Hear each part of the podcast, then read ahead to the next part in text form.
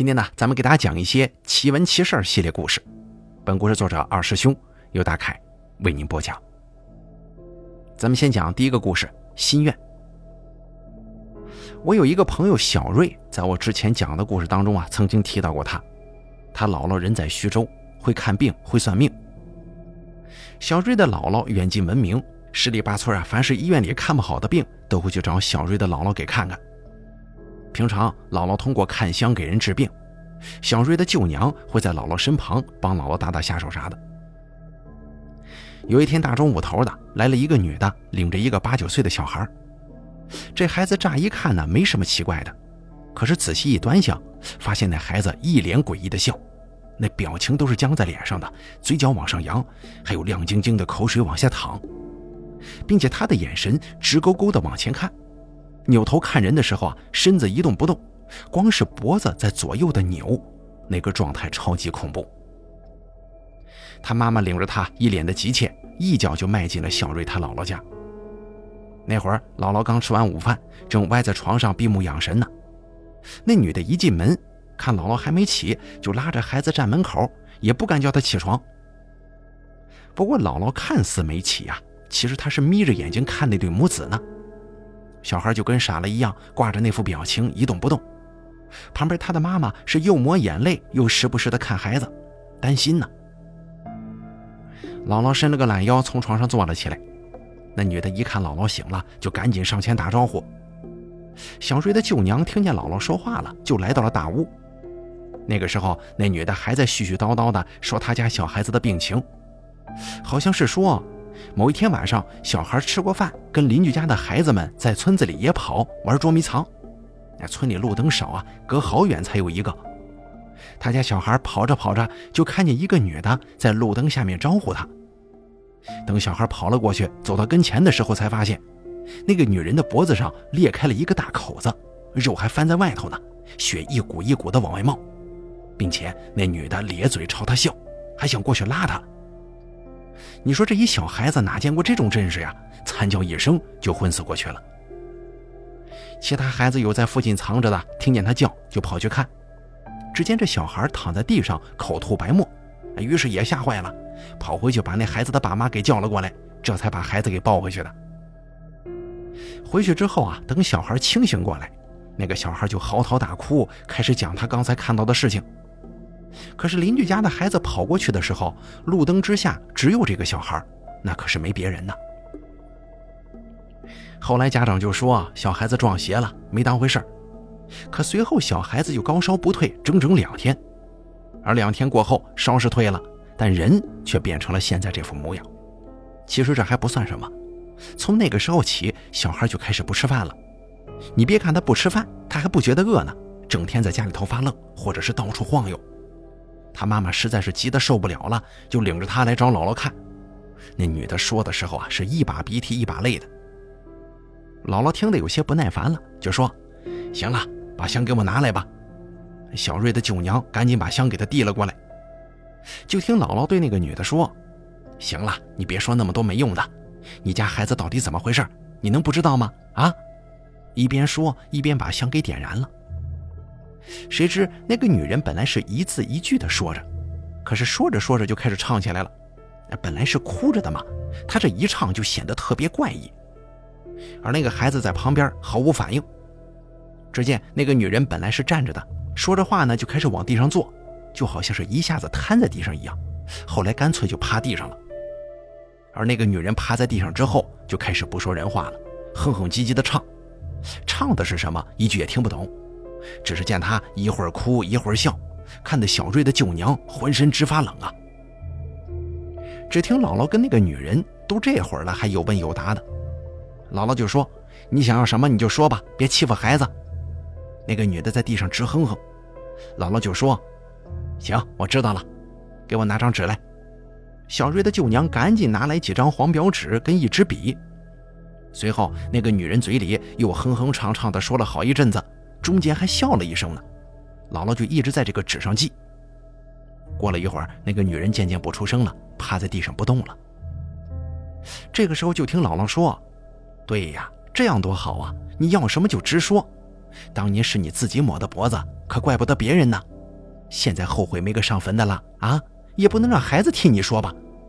再者来说，都这么多年过去了，你不能还不依不饶的吧？说完之后，姥姥把黄表纸交给舅娘，就说：“把上头这东西啊都给置办齐了，等他醒过来，让他带回去，在某某天某某地烧了就行了。”又过了一会儿，那个小姑娘的母亲终于清醒过来了，从地上爬起来，显得有些尴尬。姥姥就说：“你呀，一会儿按我说的回去就行了。我嘱咐你一句话啊，你家孩子再调皮捣蛋，该打就打，该骂就骂。”可是让鬼把你抓了去，这种吓唬孩子的话，以后可千万不能再说了，因为你不当真，有人当真呢。再给大家讲下一个故事，贾木。我朋友的小孩今年五岁了，叫贾木，是一个非常可爱的小男娃。贾木的爹啊是个建筑项目经理，常年流窜于各个建筑工地。在贾木四岁那年，他接手了一个大学研究生楼的烂尾项目。因为之前的承包商是他的一个朋友，自从接了这个项目开始啊，他整个人就事事不顺。不久之后，在外面折腾出了一大笔外债，就把这个项目的钱给抽走了。眼见留下了一个无法收尾的活呀，他就找到了贾木的爸爸。贾木他爸没办法，只得硬着头皮把这活给接了。随后，他就把办公室搬到了工地的活动房屋里，现场办公。这个活动房屋啊，在工地旁边的一处空地上，屋前堆放了一大堆剩余的建材，背后是一直没能交工的研究生楼。这栋楼的门窗、外墙都还没做，就跟所有烂尾楼一样，整个建筑透发出一种衰败的气势。贾木经常被他爸爸带到工地上玩，因为现在这个年月，想在城市里玩个沙土堆，那你只能奔工地去呀。有一天，阴天下毛毛雨，贾木又来到工地上玩了。那天呢，刚好有材料商前来量这个面积，不得已之下，贾木的爸爸呢就带着材料商冒着雨往这个未完工的楼里走，贾木也是蹦蹦跳跳的跟在他后头。进到楼里之后，四周都是水泥桶子呀，材料商跟贾木爸爸一边看一边聊。阴天下雨，大楼的一层却是又闷又热，一阵阵没有完全干燥的混凝土味就泛了上来。可是，正当他们聊到一半的时候，贾木的爸爸忽然想起贾木还在自己跟前呢，就停下来四处张望找孩子。可这一看之下没见着孩子呀，贾木的爸爸就有点着急了，就往楼里的深处溜达过去。材料商也跟着呢。可是越往里走越黑，远远的看见贾木小小的身影蹲在刚刚浇筑好的防火通道的楼梯旁。贾木的爸爸低声喊了他一声，贾木没听见，仍旧蹲在那儿一动不动的。当他爸爸走近之后啊，只听这个贾木不但蹲在这儿，他还在自言自语呢。防火楼梯的旁边是两道墙之间的缝，大概有一个烟盒这么宽，这墙缝里头黑漆漆的。只见贾木蹲在墙边，一只胳膊伸进墙缝里，一边够什么东西，一边用小孩甜美的声音说：“老奶奶，你出来吧，别躲着了，我都看见你了，你出来，咱俩一起玩啊。”贾木的爸爸一听，浑身一哆嗦呀。叫了贾木一声：“你干什么呢？”贾木回头一看，是爸爸，也没觉得怎么着，就指着墙缝说：“爸爸，咱们让那个老奶奶一起去沙滩上玩吧。”贾木的爸爸脸都吓白了呀，啥也没说，抱起孩子就往外走。而那个材料商更是吓得拔腿就跑。据说后来呢，那个材料商就是你怎么打电话叫他，人家都不来了。本来一整栋楼的生意，人家那个材料商。竟然说啥也不做了。接下来再给大家说下一个故事啊，笔仙。我有一位超级好的朋友叫小文，他在兰州长大。这个呢是他上初中的时候发生的一件事儿。小文从小是一个调皮的孩子，上学的时候也没好好学习过，完全被好奇心抓住，整天琢磨一些稀奇古怪的东西。某一天下午上历史课。全班同学是睡觉的睡觉，玩耍的玩耍，小文也不例外，趴在桌上享受甜美的午睡。这个时候，他的同桌一个暗恋他的小女娃，轻轻捅了捅小文，就说：“小文，你别睡了，咱们玩笔仙吧。”小文没理他，而那个小女娃呢，就不停的在他耳边央求：“小文十分无奈，懒懒地伸出一只手借给了那个小女娃当道具，而他呢，则是继续趴在桌上睡。后来小文说，刚开始没觉得有什么，只觉得那个女娃娃把一支笔塞在了他手里，后来那支笔就带着他的手不停地乱划，哎，他也没当回事全当是那个小姑娘自己搞的。可是这么折腾来折腾去，他也渐渐的睡不着了，就听那个女娃娃问他：“小文的生日是哪天呢？”而那支笔带着他的手，竟然慢慢的划出了他的生日。小文一下子出了一身凉汗呢。心想：这班里也没谁知道我生日啊，但一时也想不出什么合理的解释，一下子睡意全无，干脆就跟那个小娃玩起来了。小文就问：“你是谁呀？”那支笔慢慢的在这个字板那个“徐”字上面画了个圈。小文又问：“是男是女啊？”那个笔慢慢的在“男”这个字上画了个圈。又问他：“你是啥时候的人呢？”那支笔慢慢的在“清”这个字上画了个圈又问他：“你怎么死的呀？”谁知这个时候，那支笔忽然如同疯了一般，一改刚才那种缓缓的状态，在纸上疯了一般的乱划，并且笔尖很用力，在桌子上都发出了那种很刺耳的声音。小文跟那个女孩吓得把那笔一下子扔了出去，同桌吓得哭了起来，全班人都愣住了，完全不知道发生了什么，就这么看着他俩。后来老师走过来，一把把小文拉起来，几下推搡就说：“你本事大得很呐，上着课就敢打同学啊！”而小文完全被刚才的状态给吓傻了，一点也没反应过来老师冤枉了自己。一下课之后，一溜烟的跑回了家。到家之后，小文觉得松了口气，躺在沙发上看着天花板，想着刚才发生的事儿。而这个时候，电话响了，他跑过去一接，是妈妈打来的。妈妈说：“晚上她跟爸爸出去应酬，晚些回来，让小文自己在家吃饭。”可是就在他放下电话的那一刹那，全屋一下子停电了。小文吓得当时浑身一紧，慌乱之下就想往卧室里面跑去找手电呢。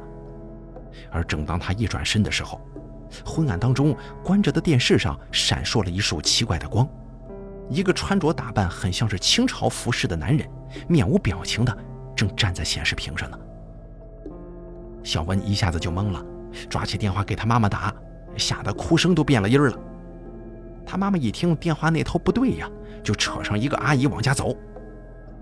而这个时候，小文已经完全不敢动了，他蹲在沙发跟茶几之间，而显示器上的那个男人就像是一幅画，一动不动，但是全屋冷的如同冰窖一般。小文就这么直愣愣地盯着那个人，其实啊，他这会儿已经转不开眼光了。十几分钟后，他妈妈到家了。小文听见了妈妈上楼的脚步声。就在他妈妈把钥匙插入到钥匙孔的时候，一下子来电了。妈妈一进门，小文已经哭得不行了。妈妈几步走过来，把他从地上拉起来。再看这电视上好好的，啥也没有啊。小文没敢跟他妈妈说他看到的电视的古怪，只是说害怕停电，这才吓哭的。妈妈嘲笑了他几句，这个事儿也就这么过去了。到了第二天去学校，他把昨天玩笔仙的纸直接给烧了。可是他的小同桌却发了高烧，断断续续的，整整持续了一个月呢。再给大家说一个四零七的窗户的故事吧。我是一个到处流窜的人，回忆起我那金子一样的学生时代，都是在玩乐中度过的。有一年春天，我翘课去西南边陲的一个地方玩，逛到了一个大学里。是当地的一类本科院校。一般按照经验，学校里的招待所住宿会比较便宜。那个时候我还是个穷学生，只对这种环境熟悉，顺便还能考察一下那里学生食堂的伙食怎么样。于是呢，在那个大学里，我就安营扎寨了，冒充那家学校的新生，就这么混。没过几天，我就对那学校的地势了如指掌了，胆子也肥了，还开始蹭蹭功课，自己的课都不上，大老远的跑来蹭人家的课。想想自己当年啊，也真的是闲出屁来了。不过那可以说是浪漫主义情怀嘛，挺可笑的。白天我出去四处溜达，晚上回招待所睡觉。后来我逐渐发现，这学校里的宿舍楼基本上设施全都一样，唯有一个女生楼的四层有一个窗户外面加了一个防护网，就像是那种防贼的网一样罩在外头，显得格外突兀。我是好事之人呢，每次路过那个女生楼的时候，总得仰头看那个窗户老半天。后来有一次，我借着晚自习的机会跟一个女生搭话，才知道了这个防护网的来历。四零七宿舍是这个学校最出名的，现在还仍旧有学生住在里面。尽管已经风平浪静很多年了，但仍旧是这所学校不老的话题。最早的时候，九几届有一个女生，她呀因为跟男朋友分手了，一气之下纵身从四零七跳了下去，就此香消玉殒。那个女生心中一定很恨呐。有校工说，当时是年底要放寒假了，西南的天气又很阴冷。那个女生真的像传说中那样，换上了一件红裙子，从四楼怎么跳下去了。也就是从那个时候起，每年的此时此刻，四零七宿舍都会有一个人跳楼身亡。刚开始学校以为是巧合，直到第四年的一件事儿，让学校的领导在不声不响中给四零七安装了一个防护网。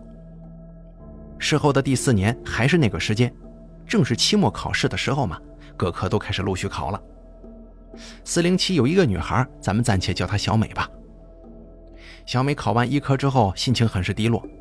她一直是学习名列前茅的人，但是这回的这一科呀，可能考得很一般，于是心下就有些难过。一路上低着头，慢慢的往回走。回到四零七宿舍，打开门，他看见靠窗的床上背对着他坐着一个女孩。小美没有仔细看，以为是舍友呢。反正她当时心情不好啊，也不想说话，就一屁股坐在了自己床上，背对着那个女孩。这个时候，小美说：“她非常清楚地听到了一句话，她听见那个女孩悠悠的小声地嘀咕了一句：‘不想活了，跳楼死。’紧接着，小美心头一动，就好像是被人抓住了魂似的。是啊，活什么呀？死了算了，跳楼死。可是又转念一想，不至于啊，这点事儿怎么着也犯不上死啊。就这么想着的时候，小美从床上下地。”走到了窗户跟前，想透透气，可刚转过身，那个女孩就已经不在那儿了。他还以为那女孩出去了呢，也就没当回事儿。他就这样在窗前溜达来溜达去的。走到窗前的时候啊，他看见窗子下头好像有谁的衣服在飘，他以为应该是某人的衣服被吹下楼了吧，就爬上桌子说看一下。而就在他一探头的时候，小美说她看见床下有一个女的。惨白的脸，仰着头，咧着嘴，猛地伸手拉了他一把，于是啊，他就从四楼的窗口摔出去了。可是小美命大呀，那天正好赶上有一个印刷厂给学校送书，而这些书呢，就在这个宿舍楼下面暂时堆放。小美正好摔在了这堆书上，又摔在了地上，只是骨折，捡了条命。事后，学生处老师找小美谈话，做思想工作。毕竟小美是学校的尖子生，再加上这是几年来又一起跳楼事件的当事人，并且人还活着，就反复找小美谈话。刚开始的时候，小美跟老师说她所看见的一切，老师都表示不信呢。后来说到那个女人咧着嘴，一嘴的黑血，老师们就都不说话了，因为最早那个穿红裙子跳楼的女生啊，摔下来之后戳断了脖子，可不就是满嘴的血吗？从那之后，这个四零七宿舍的窗外就多了一个护栏。也正是因为这个，四零七彻底恢复了平静。好了，这个二师兄系列故事呢，到这儿咱们就全给大家讲完了。接下来呢，咱们再给大家讲一些其他的这个网络上的一些奇闻奇事吧。笔者是这么说的：我的老家呢，在泰山周边的一个小村子，算是离开了泰山山脉，在两个丘陵夹着的小谷当中。村子有一条县级公路，也有长途客车，虽然偏僻，但也不是不通人烟。不过公路只是通往里面的几个村子的，所以来往车辆非常稀少。而九零年以后的打工潮带走了绝大多数的年轻人，到了现在，村子里几乎已经荒废了。当初的时候，村子的土地就很不肥，水浇地呢只有区区的三大亩，年轻人根本就不可能靠种地养家糊口。所以啊，仅剩的那些年轻的，后来也都陆续走光了，到最后连当年十分之一的人口都没有，留下的都是一些风烛残年的老人，他们的子女或是不孝，或者是没能力，就没把老人接到城里享福。现在很多房子都非常破败，甚至出现了大范围的荒地。我要讲的这些故事呢，就是来自于这个村子以及周边几个相似的村子，其中有一些是我自己经历的，还有一些是我小时候的玩伴遇到的。我离开那里的时候已经是一九九五年了，快十岁，所以大多数故事我还能记得很清楚。先讲第一个邪道。这个斜道啊，是村子往东岭的一条小路。说它是斜道啊，不是因为它的坡度，而是因为路左右两边有点坡度。早些时候，很多推车子的经常会推到路边沟里去。之后八十年代，东岭修了一个相对大的土路，这个斜道就没什么人走了。我小的时候，要不是听大人说过，我都不知道还有这么一条小路。但是这个斜道呢，倾斜的斜，也被称之为斜道，斜性的斜。很多人都在这条路上遇到过怪事儿，就连我也遇到了一次。小时候，我跟村子的玩伴一起去东岭的蓄水池玩，玩到傍晚的时候，天边灰蒙蒙的，看起来要下雨的样子，几个人就匆匆忙忙的往回走。可是没走多远，一个小孩就说：“你看这边是不是一条路啊？”我们几个人一看，虽说荒草丛生吧，但大体还能看出来是条路，只是走的人应该很少。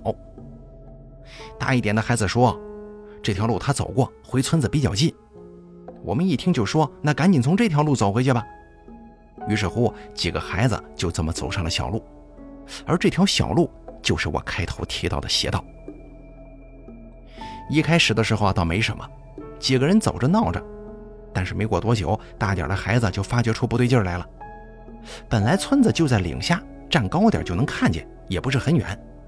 可我们这会儿都走了半天了，不仅还没走到村子，反而连村子也看不见了。周围一看都是荒山野岭，没有人烟。更要命的是天快要黑了，并且还下起了零星小雨。几个小孩有点害怕，这片岭都很熟悉，可是从没听说过这儿啊。平常到处玩，没道理会发现不了这么一大片地方。这下子大家都不敢走了，就开始大声吆喝。可是喊了半天也没见有任何人应声。那个大点的孩子就说：“走，咱们往回走，别打这走了，说不定能走回去。”几个人一商量，觉得可以，立刻掉头就拼命的往回跑。跑了半天，觉得腿都要跑断了呀。前面终于出现了那个玩耍的蓄水池。跑到池子跟前，再回头一看，这斜道下方不远处明明就是村子呀。这个时候，村里的一个老人正好走过。他看到我们在这个斜道路口，就喊了一声：“干嘛呢？还不回家？”我们像是遇到救星一般，赶紧跟着他走大路回村了。走在路上的时候，就问那老爷爷关于那条路的事儿。老爷爷也是皱着眉头说：“你们这些孩子呀，别问了，以后别打那边走就是了。”去年我回老家的时候，忽然想起来这条路了，就自己跑过去那边。等我好不容易找到了。发现那条路已经完全看不见踪迹了，很明显是没人再走了。出于好奇呢，我又自己走了一次，可是没走多远就到了村子，并没出现任何奇怪的事儿。那么当初的我们究竟是走到哪里去了呢？恐怕是不会再有答案了。再给大家讲下一个故事：井。我们的村子十分偏僻，到现在还是喝井水的。村里有很多水井，水位很高。下雨天甚至都能满出来。有钱的人家呢，都在自己院子里挖了水井；没钱的，还是要去村里的几个公用水井挑水。我们村在九零年前后有个恶霸，他呀从小没爹，他妈是被他生生给气死的。这个恶霸偷鸡摸狗，欺负老幼，名声很差，各家各户的人见到他都得躲着他走。有一天，村里一个人在村中最大的水井挑水。刚挑完了，这个恶霸忽然之间出现，大声的嘲笑，说自己刚刚在这个井里撒过尿，你们就喝我的尿吧。这人气得不轻啊，咒骂了一句，就把水给倒掉了，去另外的水井挑水了。之后他又转告了经常去那边挑水的几户人家，让他们啊区别水井挑水。不过说来也蛮惊悚的，当天夜里下暴雨，连打雷带闪电的，特别吓人。第二天清晨。村民发现恶霸的房子竟然倒了，大家一起把房子挖开，发现恶霸被生生的砸死在了里头，表情定格在一脸的惊恐上。从那个时候开始，村里经常会说起这个事儿，劝诫别人千万不可以作恶呀。再给大家讲下一个故事：祖坟。我们这村子呀，据说是明朝的时候才有的。最早来的那个人姓徐，此后多年村里都是姓徐的多。听爷爷说，一直到建国后，徐家的人脉忽然开始凋零。到了八零年代，徐家的男丁就仅仅只剩下徐老二了。他有个哥哥徐老大，很小就夭折了，所以说他这一辈就只剩下徐老二一个人。可偏偏这个徐老二是个老光棍啊，倒不是他人不行，而是徐老二腿不太好，是个瘸子。虽然能走路，但是一瘸一拐的，人家姑娘都看不上他呀，因此他也就找不着对象了，一直单着单着就到了四十岁。某一天，徐老二跟几个要好的一起下地干农活，正刨着地呢，他忽然之间发现铲到了硬东西。徐老二以为是石头啊，就想先刨出来，可是刨了好几下子，觉得不太对呀，怎么这石头这么大呀？倒挺像个石板的。几个老乡一看，赶紧过来帮忙。而等这个石板挖出来的时候，几个人惊呆了，这居然是一块墓碑呀，而且还就是徐家老祖宗的墓碑呢。可是没找到棺材。村里的人一听说，立马都出动了，帮助徐老二重新修缮了祖坟，以纪念这个村子的老祖宗。但是徐老二却从那儿开始一叨叨的，还经常说一些奇怪的话，说什么祖宗找我回去了等等之类的。没过两个月，徐老二就死在了自己家里，死得非常平静，就像是睡着了似的。后来据说是死于心肌梗死。可是大家都不自觉地联想到了他们家那个祖坟呢。一些老人就说，这是徐家老祖宗不忍心看徐老二在人世间受苦，特意把他接走了。再给大家讲下一个故事：赵奶奶。这个赵奶奶呀，是一个非常普通的老人，九十年代初去世的。她到底是死于哪一年，我记不太清了。因为这个赵奶奶一辈子没嫁人，也没有子孙，老了之后全靠自己养的几只羊跟一些亲戚里道的接济。因为她一直为人行事很好啊，所以大家都尊称她一声奶奶。村里谁家闹矛盾了，都是她来调解。赵奶奶身体一直很壮实，与她劳动了一辈子有关。可是，在他去世之前的那段时间，可以说颇为诡异。先是听他说自己做梦一直梦见自己的爹娘，说自己啊可能也快过去了。然后就是在他去世之前的几天，在晚上的时候，他屋子里总是有哽咽声，屋子门口就点着两根白蜡烛，院子里到处都是烧纸的痕迹，就像死了人一样。左邻右舍觉得不吉利呀，就劝他不要胡思乱想。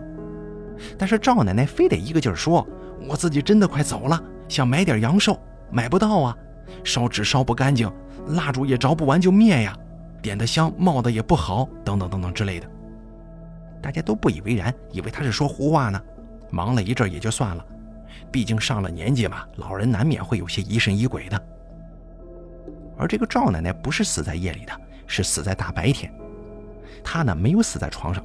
而是端坐在屋里的唯一一把像样的椅子上，头往后这么仰着，身体坐得很端正，就好像知道自己死的时间预先做好的似的。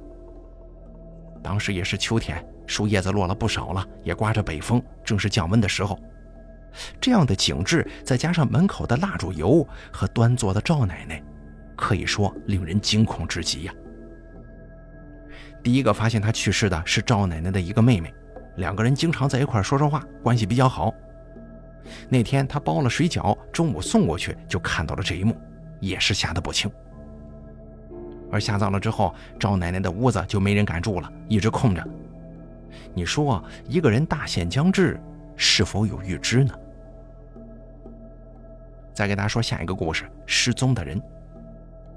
其实啊，失踪在每个地方都会发生很多起，或是走失，或者是被绑架了。或者是出了意外，但是其他地方的失踪啊，恐怕跟我们邻村的这个失踪有着很大不同。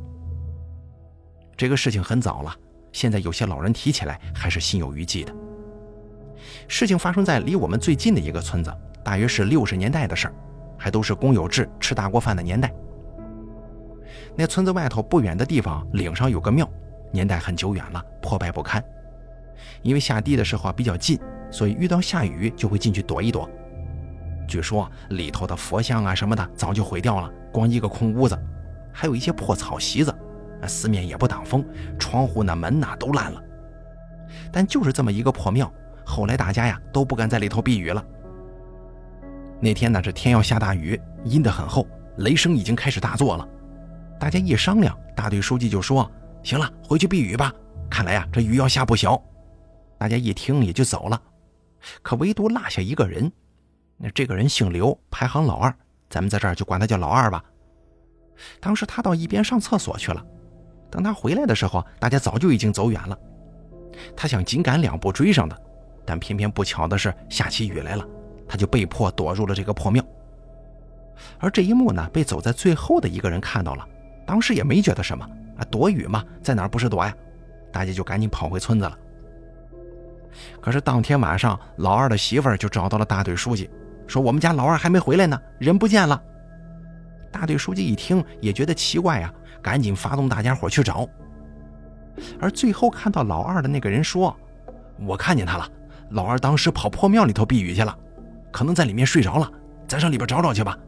说着，众人打着手电就去了。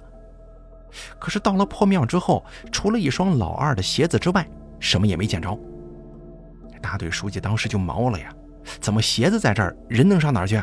总不能不穿鞋吧？众人在四周找了半天，也没发现人影，就只好回去了。之后找了好几天，始终不见人，报了警。但老二就像人间蒸发了一样，从此杳无音讯。到了八十年代，刘家才给他修了坟，把他的衣服什么的给埋了进去，全当衣冠冢了。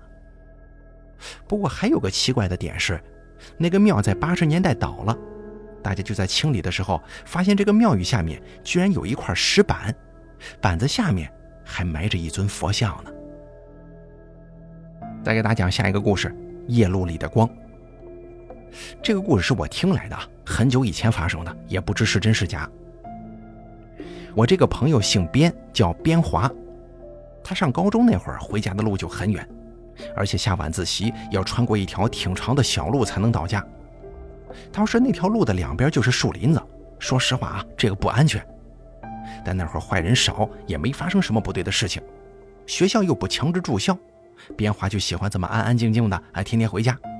所以久而久之，习惯了走夜路了。但是有一些事情啊，它总是发生在人们的不经意之间。边华到现在都说自己一定是见鬼了。那天晚上，边华像往常一样往回走，可是走着走着，他发觉不对劲儿啊，怎么自己前方出现了影子呢？而且不是月亮照出来的影子。边华赶紧回头一看，发现不远处有一束光照着，好像是有个人在打着手电赶路。边华也没多想。因为走这条路的人呢还是挺多的，也就转身继续走自己的。很多人可能是走过晚上的土路啊，这个时候远处有光照着，反而不好走。不管影子还是光，都会模糊掉路，反而啊不如只有月亮照的时候那么好走。边华有点看不清路啊，就紧走几步。走了一会儿，身后的光变暗淡了。而就在这个时候，前方忽然出现了一束光，这下子是从前面不远处照的。这样不仅刺眼，并且更看不清路了。边华在心中暗骂几句：“这打手电不照路，怎么照人呢？真烦人！”就想着停下脚步，等那个人过去呗。可是过了半晌之后，那个光也没动，还是这么照着。边华越想着，心中就越气呀，想上前跟他说两句。可这个时候，光忽然灭掉了。边华一瞬间好不适应啊，四周黑漆漆的。等过了十来秒钟，眼睛逐步适应了黑暗之后，他发现前面的人不见了。边华还算是一个比较敏感的人，他觉得这个事儿有蹊跷，就想赶紧走几步回家。而刚想迈腿呢，那束光又出现了，这回是在他身后，但是光线不是照自己的。边华借着光看过去，心里顿时凉了呀，因为那个光源是飘着的，根本就不是人打手电。并且那个光的颜色不是一般的黄色，而是泛着红的颜色。也就是说，那根本就不是手电筒的光芒。这下子边华吓傻了呀，慌不择路的往家跑。之后，边华再也不肯走那条路，选择住校了。再给大家讲下一个故事啊。东岭是村子发生怪事最多的地方，也难怪啊，东岭的土地不肥沃，种不了庄稼。据说打古时候起，这边就是乱葬岗。而这件事情发生的时候，我人已经懂事了。那段时间，全村都弥漫着紧张的气氛。具体怎么样，我往下说。先是我的一个远房表叔在去东岭干活的时候啊，在岭上一片栗子林当中看到了一个穿着大褂的人，远远地站着看他。他心生好奇，就喊了一声，可那个人呢，一点动静都没有。表叔毕竟年龄大一些啊，见过些世面，当时觉得不对劲儿，怎么这个时候还有人穿着古装呢？他立刻跑回村子叫人，跑了一小段就碰到村里的一个人也在坡上干活，表叔就赶紧拉着那个人过来看呢。可是那个穿古装的人不见了。同村的那个人以为表叔在开玩笑啊，也没当回事可是没过几天，村里另一个我不认识的人，他也遇到这事儿了。不过这次呢，是发生在东岭的柏树林那边，也是碰到了一人穿着大褂子，远远的看着。这次那个人胆子大，喊了他几声，见他没答应，就想上前问问他。可是没成想，就这么一眨眼的功夫，那人就没了。从那以后啊，这个事儿就传开了，村子里闹鬼的传说是越传越凶。有些人心想去一探究竟吧，但是那个大褂再也没出现。后来过了一个多月，此事渐渐淡却了。可有一天，在村口的小卖部前的小广场那儿，很多人都喜欢傍晚在那儿乘凉啊，小孩也在那玩。就在众目睽睽之下，远处坡上那个大褂又出现了，还是这么直愣愣地盯着大家看。不过这次人多嘛，大家就不害怕了，商量了一下，一起冲了过去。而出人意料的是，这回那大褂动弹了，转身向身后走。然后转到坡后面，就此消失。众人跑过去之后，又是什么也没看见。后来有村民就说呀：“这是不是村子里的某个老祖宗想告诉咱们点啥呀？”众人觉得很有可能性，就在大褂消失的地方开始挖，但啥也没挖到。从那以后啊，这件事就被搁置了，而那个大褂再也没出现过。下面呢，再给大家讲下一个故事啊，卖鸡蛋的女人。这件事情啊，是发生在我搬到泰安市区之后的事儿，在三友村跟花园小区附近。如果你是泰安人的话，那一定对这个地方不会陌生。我在那边住了几年，那个时候啊，总有一个卖鸡蛋的女人，骑着一个嘉陵摩托，拉着鸡蛋走街串巷，喊着卖鸡蛋嘞。如果你住在附近的话，那么你一定知道我说的是谁。几乎那一片的人呢，都是吃她的鸡蛋的。可就是这么一个勤勤恳恳的人，命实在是苦啊！她的丈夫很早就去世了，大儿子淹死在了虎山水库，小女儿嫁人之后得了重病。这还不算完，这个女人最后出车祸去世了。原本这是一个比较悲惨的故事，可是后来呢，我听一个亲戚说，事情没这么简单。这个女人的丈夫早先在老家有块地，一亩多，还算不错的地啊。可是地中间啊，偏偏有一个很小的山神庙，特别碍事儿。这个男的就想给他拆了。村里的老人都劝他别动啊，会遭报应的。可是他不肯听，坚持拆掉了。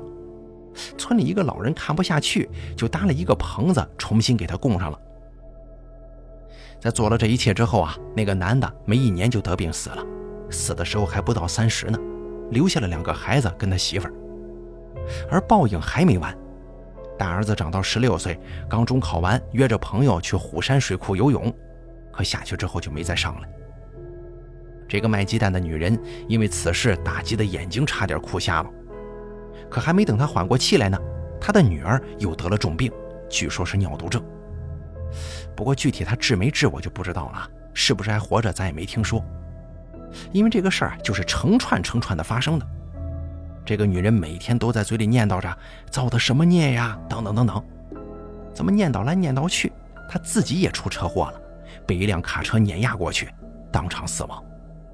有些东西不信则罢，千万别轻易冒犯，并且呢，也不要乱念叨一些事儿，更不要说一些不吉利的话呀。好了，咱们本期奇闻奇事系列故事呢，就给大家讲到这儿了，感谢您的收听，咱们下期节目不见不散。